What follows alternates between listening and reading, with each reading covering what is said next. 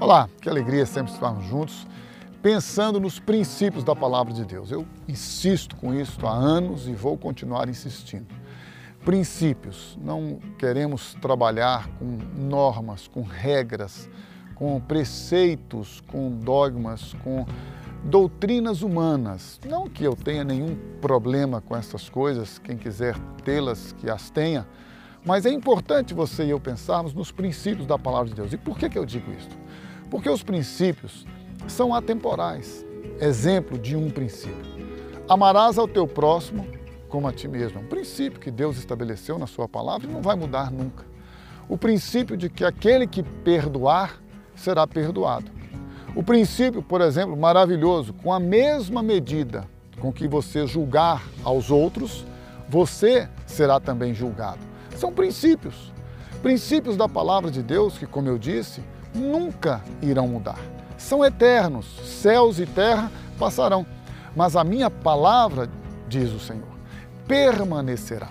Então, trabalhando com os princípios da palavra de Deus, você e eu podemos descansar, nós podemos relaxar e podemos esperar na confiança de que Ele, Deus, cumprirá a sua palavra. Então, Ele, na sua palavra, nos declara que enviou o seu Filho Jesus para salvar todo aquele que nele crer. Ou seja, quando você e eu entendemos isso, nós sabemos que nenhuma religião salva. Não adianta a sua ou a minha religião. O que importa é a pessoa de Jesus. O que importa é quando você e eu cremos nele a partir da sua palavra. Porque a sua palavra tem poder para libertar, uma vez que o próprio Jesus nos declarou: E conhecereis a verdade, e a verdade vos libertará. Verdade esta que nos diz que Jesus Cristo é o Salvador.